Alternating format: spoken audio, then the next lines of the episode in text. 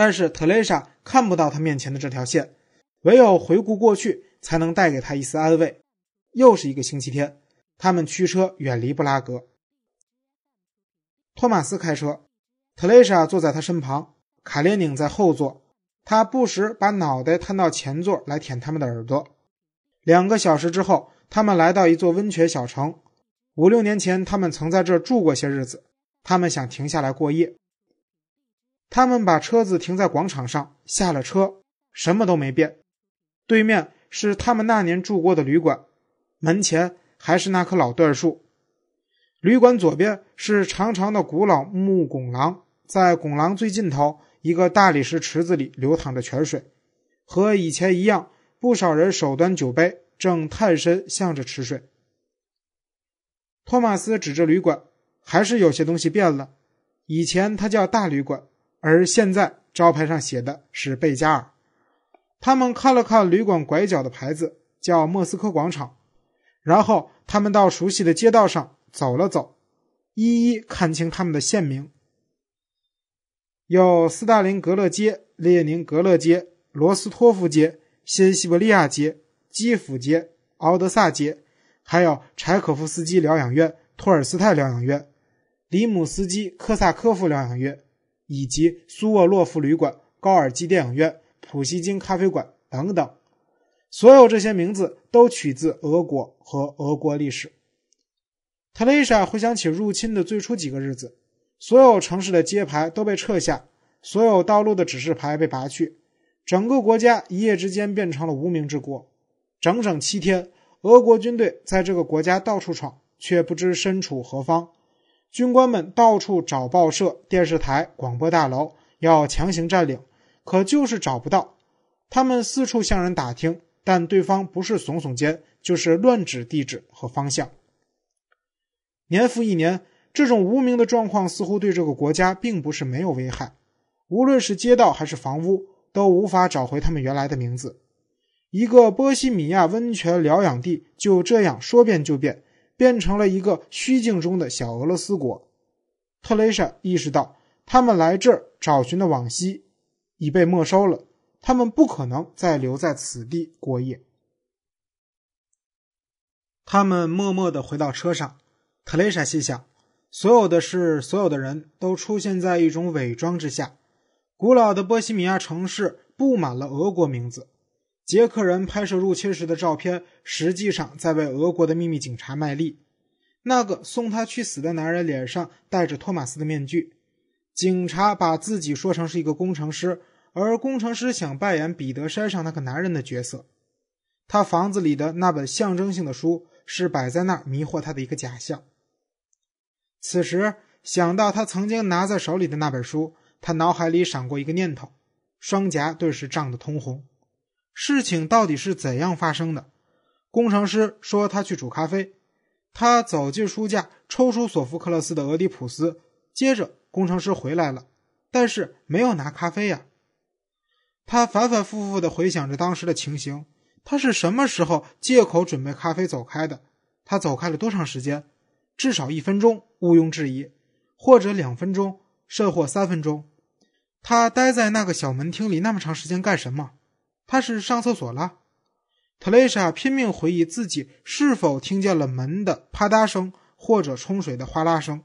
没有，他肯定没有听见水的声音，不然他会想起来的。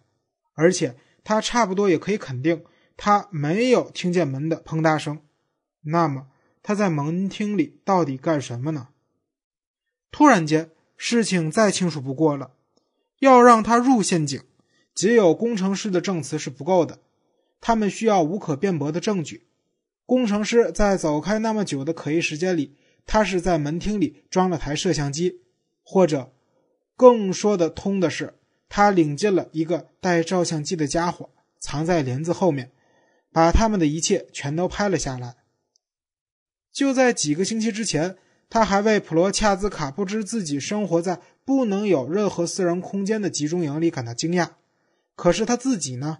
从母亲家搬出来后，他就天真的以为自己从此成了个人生活的主宰。然而，母亲的家遍布布全世界，随时随地会抓住他。特蕾莎无处可逃。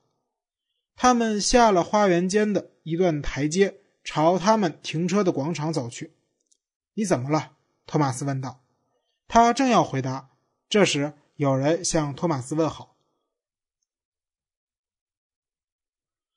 是一个五十来岁的男人，有着一张饱经风霜的脸，是个农民。托马斯以前给他做过手术，手术后医院每年送他来这座温泉小城市进行一次治疗。他邀请托马斯和特蕾莎去喝一杯。公共场所不允许带狗，于是特蕾莎去把卡列宁安顿到车里。两个男人坐在咖啡馆等他。他回来时，农民正在说：“我们那儿很平静。两年前我还被选为合作社的主席，恭喜恭喜！”托马斯说：“您知道那边是乡下，大家都走了，上面可能很高兴有人愿意留下来。”他们总不能赶我们走，不让干活吧？那对我们倒是个理想的角落。特蕾莎说：“待在那儿，你们会厌烦的，我的太太。那边什么也没有，一无所有。”特蕾莎看着他那张饱经风霜的脸，他觉得这农民很亲切。经过多少岁月，他终于找到一个可亲的人。一幅乡村画面浮现在他眼前：村庄、教堂钟楼、田野、树林。在田间奔跑的野兔，还有戴着绿毡帽的猎场看守。他从来没有在乡下住过，这是他道听途说形成的印象，或者是从书上看到的，或者是老祖宗记在他的潜意识里的。然而，这种印象刻在他脑中，清晰分明，宛若家庭影集中曾祖母的照片，或像一幅古老的版画。您还有病痛吗？托马斯问。农民指了指脖子后面头和脊柱连接的地方，这儿有时会痛。托马斯从椅子上起身，摸了摸农民指的部位，又问了以前这位病人几个问题，然后说：“我已经无权再开药方了。不过您回去后和您的医生说，您跟我讲过，我建议您用这个。”他说着，从里面口袋里掏出记事本，撕下一页。在上面写下了药名，写的是大写字母。他们开车回布拉格，特蕾莎总想着自己赤身裸体在工程师怀里的照片，他想方设法要让自己安下心来，即使那张照片存在，托马斯也永远不会看到。对那些家伙来说，那张照片的唯一用场就是要逼特蕾莎就范。一旦寄给了托马斯，他就立刻失去了所有价值。但是如果那些警察发现特蕾莎对他们没有任何用处，事情会怎么样呢？那样的话，那张照片对他们来讲就是个上好的玩笑。万一有人心血来潮，那谁也阻止不了他把照片装进信封寄给托马斯。开个玩笑而已。托马斯收到那样一张照片会怎么样呢？他会拿出来吗？可能不会，很可能不会。但是，他们脆弱的爱情大厦会彻底坍塌，因为这座大厦仅仅建立在他忠贞这唯一一根柱子之上。爱情就像是帝国，他们建立在信念之上，信念一旦消失，帝国也随之灭亡。特蕾莎眼前出现了一幅画面：在田间奔跑的野兔，戴着绿毡帽的猎场看守，还有树林上方教堂的钟楼。他想对托马斯说：“他们应该离开布拉格，离开活埋乌鸦的儿童，离开警察，离开把雨伞当做武器的姑娘，全离得远远的。”他想对他说：“他们应该到乡下去住，对他来说，这是他们唯一的生活。”特蕾莎朝托马斯转过头，但是托马斯没吭声，眼睛直盯着前方的碎石路面。他无法超越他们之间耸立的这道沉默的屏障，他失去了开口的勇气。他完全处于那天从彼得山上下来时所处的状态之中，他的胃在痉挛，他想吐。托马斯让他害怕。对特蕾莎来说，托马斯太强，而他太弱。他下达的总是些他不明白的命令。他虽然尽力去执行，却不知道该怎么下手。他想回到彼得山，想求那个持枪的男人允许他蒙上自己的眼睛，背靠栗树。他真想死。特蕾莎醒过来，发现自己一个人在屋子里。他出了门，朝河堤走去。他想看看伏尔塔瓦河，他想站在河岸上，久久地望着河水，因为看着流动的河水可以让人心静，可以消除人的痛苦。河水一个世纪一个世纪在不断流淌，人间的故事就在河边发生。它们发生，第二天就被遗忘，而河水依旧在不停地流淌。倚着栏杆，他朝下望去，这儿是布拉格郊外，伏尔塔瓦河已经穿过市区。将辉煌的赫拉德茨堡和一座座教堂留在身后，犹如一位刚下台的女演员，疲惫不堪，神思恍惚。河水沿着筑了栅栏和护墙的肮脏的河岸流淌，在栅栏和护墙后面是被废弃的工厂和游乐场。特蕾莎久久地望着河水，这儿的河水看上去更忧伤、更晦暗。突然，她发现河中央有一样奇怪的东西，一样红色的东西。对，是一张长椅，一张金属脚的木头长椅，是布拉格公园常见的那种。长椅在波尔塔瓦河中央慢慢的漂浮，接着后面又浮来了一张，然后又是一张，一张接着一张。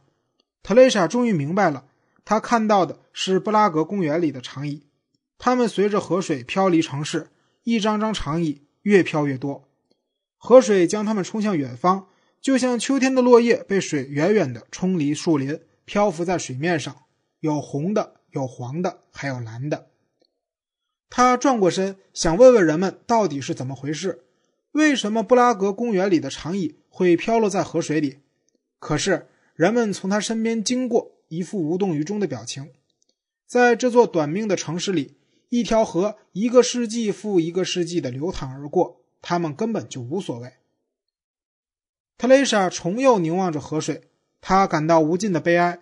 他明白，他所看到的是永别，永别生活，生活正带着所有的色彩逝去。长椅从他的视野中一一消失了。后来，他又看到了几张，是最后飘来的几张，接着又飘来一张，是黄色的，然后又是一张蓝色的，这是最后一张。